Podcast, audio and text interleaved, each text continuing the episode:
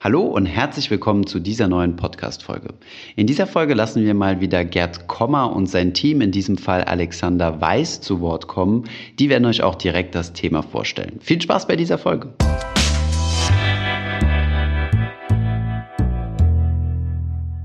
Hallo miteinander. Heute geht es um das super aufregende Thema Depotentnahmen, Mythen und Missverständnisse.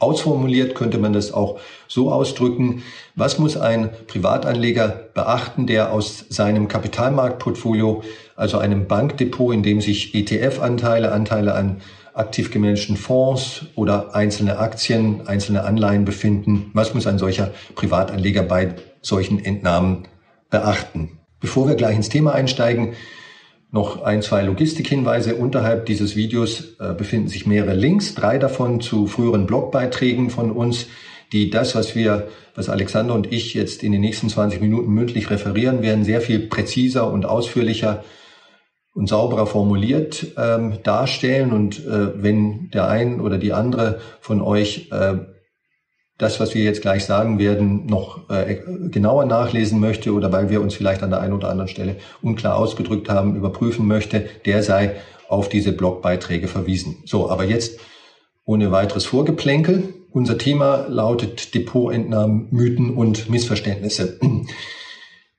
Wenn wir eine Entnahmesituation haben, in diesem Sinne, dann liegt, sie, dann liegt die dann vor, wenn über ein äh, längeren Zeitraum, hinreichend längeren Zeitraum, zum Beispiel ein Jahr, zwei Jahre, drei Jahre, der Privatanleger netto per Saldo mehr entnimmt aus seinem Depot oder aus seinem Portfolio, als er einzahlt. Es könnte ja sein, dass zum Beispiel in einem gegebenen Jahr sowohl Einzahlungen als auch Entnahmen stattfinden, aber äh, wenn netto, also per Saldo, die Entnahmen überwiegen, dann sprechen wir im Sinne dieses äh, Videos von einer Entnahmesituation. Bei Entnahmen kann man grundsätzlich zwei verschiedene Typen äh, unterscheiden. Auf der einen Seite Entnahmen, die gespeist werden, die finanziert werden aus laufenden Erträgen, aus Ausschüttungen, also aus Dividenden oder Zinsen. Und auf der anderen Seite kann man unterscheiden Entnahmen, die gespeist werden, finanziert werden aus Verkäufen, Veräußerungen von Anteilen also der, dem, dem Verkauf von ETF-Anteilen zum Beispiel oder der Veräußerung von einzelnen Aktien oder Anleihen. Und jetzt gibt es bei sehr, sehr vielen Privatanlegern nach unserer Beobachtung die Vorstellung, die Wahrnehmung, dass Entnahmen aus laufenden, die gespeist werden aus laufenden Erträgen, also Ausschüttungen, irgendwie besser sein, schlauer sein als betragsgleiche Entnahmen, die man finanziert aus Anteilsverkäufen. Dass also irgendwie Entnahmen, die aus laufenden Erträgen stammen, weniger zu einer Vermögensminderung äh, oder weniger vermögensschädlich sein als Entnahmen, die eben finanziert werden aus, aus Anteilsverkäufen. Diese Vorstellung, dieser Glaube ist Bullshit. Bullshit. Er basiert auf Denkfehlern oder auf, ähm, auf der Wahrnehmung, psychologischen Wahrnehmung gefühlten, von gefühlten Unterschieden, in der Realität gar nicht wirklich existieren. Und die Quintessenz dieser ganzen Geschichte ist, die Anleger, die also diese sinnlose Unterscheidung ganz einfach ignorieren werden, weil sie keine ökonomische Substanz hat, äh, die werden möglicherweise das eine oder andere Mal ökonomisch sinnvollere, bessere äh, Investmententscheidungen treffen und auf alle Fälle werden diese Anleger sich den einen oder anderen Stress ersparen. Alexander wird nun sieben Argumente und Überlegungen referieren, die das belegen, was ich gerade so ein bisschen zusammengefasst habe. Und am Ende äh, nach Alexander werde ich nochmal kurz erscheinen und das Ganze in einem Summary zusammenfassen. Vielen Dank, Gerd. Ich steige jetzt einfach ohne großes Vorgeplänkel direkt ins Thema ein mit unserem Argument Nummer eins. Es gibt keinen nennenswerten Unterschied in der Steuerbelastung zwischen Depotentnahmen aus Anteilsverkäufen und Depotentnahmen aus Ausschüttungen. Hintergrund dafür ist der, dass das in den meisten Jurisdiktionen genauso gewollt ist. Das heißt, das Steuerrecht ist so ausgestaltet, dass es hier zu keinen großen Unterschieden kommen kann. Das ist zum Beispiel in Deutschland so, das ist auch in Österreich so. Und das mag jetzt vielleicht einige von euch überraschen, aber es gibt auch Länder, wo es für Anleger von Vorteil sein kann, Depotentnahmen über Anteilsverkäufe vorzunehmen. Das ist zum Beispiel in den USA oder in der Schweiz so. Argument Nummer zwei, es gibt kaum Unterschiede bei den Transaktionskosten. Grund dafür ist der, dass die gewünschten Depotentnahmen in den allerseltensten Fällen genau den Ausschüttungen aus meinem Depot entsprechen werden. Das heißt, die Ausschüttungen können höher oder niedriger als die gewünschte Entnahme sein. Wenn die Ausschüttungen niedriger sind als die gewünschte Entnahme, dann muss ich ja sowieso zusätzlich Anteilsverkäufe vornehmen und das führt zu Kosten. Und andererseits, wenn die Ausschüttungen höher sind als die Depotentnahmen, dann bleibt nach der Entnahme noch Cash auf dem Konto liegen, den es dann zu reinvestieren gilt. Auch das wieder führt zu Transaktionen. Dadurch, dass Transaktionskosten, zumindest hier in Deutschland, und das ist wahrscheinlich in den meisten Ländern so, größtenteils nicht volumensabhängig, sondern fix sind, es hier zu keinen großen Unterschieden kommen. Argument Nummer drei. Eine hohe Ausstellungsrendite ist nicht gleichbedeutend mit einer hohen Gesamtrendite. Die Gesamtrendite setzt sich ja zusammen aus der Ausschüttungsrendite und aus der Wertsteigerungsrendite. Und es ist nun mal so, dass je höher die Ausschüttungsrendite ist, desto tendenziell niedriger ist die Wertsteigerungsrendite. Und dadurch, dass ihr eure Brötchen mit der Gesamtrendite bezahlen müsst, kann es euch relativ egal sein, wie sich diese zusammensetzt, woher die kommt, ob die aus Ausschüttungs- oder Wertsteigerungsrendite kommt. Um mal ein Beispiel hierfür zu geben, nehmen wir die Aktie von Warren Buffett, Berkshire Hathaway. Die ist ja bekanntlich über die letzten 60 Jahre sehr gut gelaufen, hat aber noch nicht einen einzigen Cent an Dividende bezahlt. Anderes Beispiel ist Gold, das von Natur aus keine Ausschüttungen tätigen kann. Und nochmal ein anderes Beispiel sind sogenannte Zero-Coupon-Bonds. Das ist ein bisschen technischer, aber Zero-Coupon-Bonds rentieren unter sonst gleichen Umständen, also Ceteris Paribus, genau gleich wie ein vergleichbarer Bond, also eine Anleihe, die einen Coupon zahlt. Und das macht auch alles Sinn, das muss auch alles so sein, weil wenn es nicht so wäre, dann wäre jeder Anleger, der nicht ausschließlich Dividenden- oder Ausschüttungsstarke Investments tätigt, eigentlich ein Dummkopf. Argument Nummer vier, die Irrelevanz von Dividendenpolitik. Wir haben uns in unserem Blogbeitrag zum Thema Dividendenstrategien, der hier unter diesem Video verlinkt ist, mit dem Dividenden-Irrelevanz-Theorem der zwei Wirtschaftsnobelpreisträger Franco Modigliani und Merton Miller befasst, das in sehr vereinfachter Form in seiner Quintessenz besagt, dass die Dividendenpolitik eines Unternehmens für den Wert eines Unternehmens irrelevant ist und für unsere Zwecke damit auch für die Aktienrendite des Unternehmens. In dem Zusammenhang ist auch die sogenannte Dividend Fallacy erwähnenswert, die den Irrglauben beschreibt, dass der Kurs einer Aktie nicht im gleichen Ausmaß fällt, wenn eine Dividende ausgeschüttet wird. Also nehmen wir das Beispiel der Siemens-Aktie, sagen wir, die steht gerade bei 100. Also ich weiß nicht, wo der Kurs wirklich steht, aber das unterstelle ich jetzt einfach mal. Und dann sagen wir, Siemens schüttet morgen 5 Euro an Dividende pro Aktie aus. Natürlich geht der Kurs dann von 100 auf 95 runter. Nur ist das nicht immer eins zu eins so beobachtbar, weil in dem Moment, in dem die Dividende ausgeschüttet wird, nochmal tausend andere Dinge passieren auf dieser Welt, die alle auch einen Einfluss auf die Siemens-Aktie haben können und auch werden.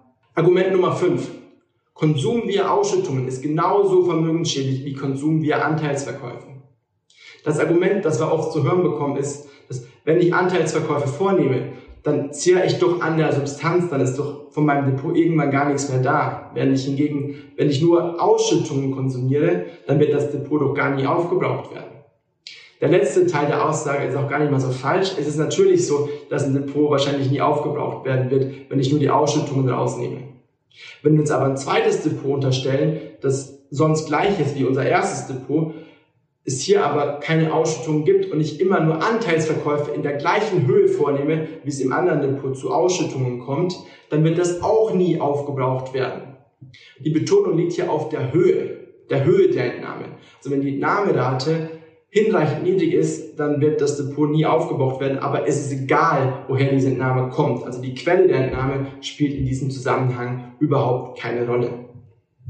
Wir haben hierfür in unserem Dividendenstrategien-Blogbeitrag auch ein gutes Beispiel gemacht anhand einer Tabelle und ich lege euch ans Herz, mal einen Blick darauf zu werfen, weil die Tabelle den Sachverhalt sehr viel präziser, sehr viel besser illustriert, als ich das gerade in Worten getan habe.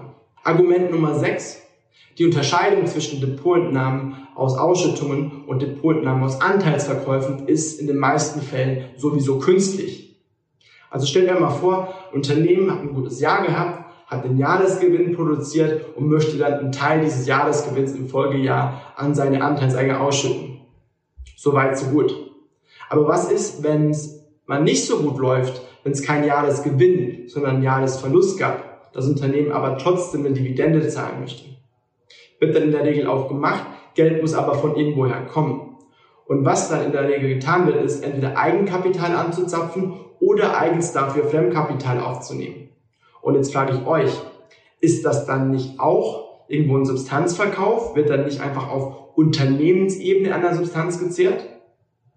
Also natürlich wird es nicht auf Anliegerebene gemacht, aber das ist einfach nur linke Tasche, rechte Tasche spielt überhaupt keine Rolle.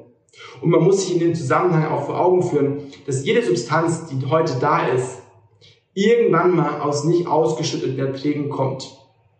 Das heißt zusammenfassend, dass die Unterscheidung zwischen Ausschüttungen und Anteilsverkäufen einfach nur künstlich ist und somit ist das ökonomisch gesehen einfach nur Schwachsinn.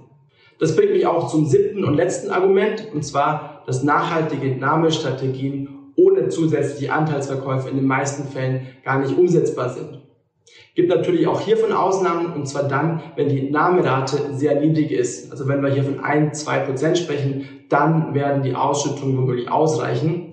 Und das könnte dann so sein, wenn euer Depot mehrere Millionen Euro groß ist oder ihr Frugalist seid und einfach nicht so viele Entnahmen tätigen müsst. In allen anderen Fällen werden die Ausstellungen aber nicht ausreichen und es müssen zusätzlich Anteilsverkäufe getätigt werden, um eine gewünschte Entnahmestrategie fahren zu können. Das heißt, die Frage der Anteilsverkäufe oder Ausstellung stellt sich gar nicht und das Thema muss eigentlich gar nicht weiter behandelt werden. Das waren unsere sieben Argumente, ich übergebe das Wort jetzt nochmal an Gerd, der die Argumente nochmal zusammenfassen und am Schluss ein abschließendes Fazit ziehen wird. Ökonomisch und rational betrachtet spielt es keine Rolle, ob ich einen bestimmten Geldbetrag aus einem Kapitalmarktportfolio entnehme im Wege von Ausschüttungen, also Dividenden, Zinsen oder gleichbetraglich im Wege von Anteilsverkäufen. Fast alle Argumente, die postulieren, dass es hier einen ökonomisch relevanten Unterschied gibt, basieren auf Denkfehlern oder basieren darauf, dass es hier einfach nur gefühlten Unterschied gibt, der aber in der Realität, ökonomischen Realität gar nicht äh, existiert. Wir empfehlen diese Denke, dass es einen Unterschied gibt, der eine Rolle spielt, der, der entscheidend ist, einfach über Bord zu werfen, zu ignorieren. Das wird äh, tendenziell äh, über längere Sicht äh, mal zu klügeren Investmententscheidungen führen und auf alle Fälle wird es auch kurz- und mittelfristig vermutlich äh, weniger Stress für den Anleger bedeuten. Die wirklich relevanten Stellhebel und Kriterien, die Einfluss haben darauf, ob eine Entnahmepolicy, nenne ich das jetzt mal, nachhaltig ist und zu, welch, zu welchem wirtschaftlichen Ergebnis sie führt, kurz-, mittel- und langfristig, sind ganz andere, sind also nicht diese, diese Unterscheidung zwischen den beiden Entnahmetypen. Diese wirklich relevanten Stellhebel sind nämlich die folgenden. Ich vereinfache jetzt auch wieder ein bisschen. Einmal ist es die sogenannte Entnahmerate. Die Entnahmerate ist der Geldbetrag, den ich aus meinem Portfolio pro Jahr entnehme, netto entnehme, per Saldo entnehme. Beispiel, Zahlenbeispiel, mein Depot hat die angenehme, schöne Summe von eine, einer Million Euro und ich nehme 50.000 Euro im Jahr, dann habe ich eine Entnahmerate von 5 Prozent.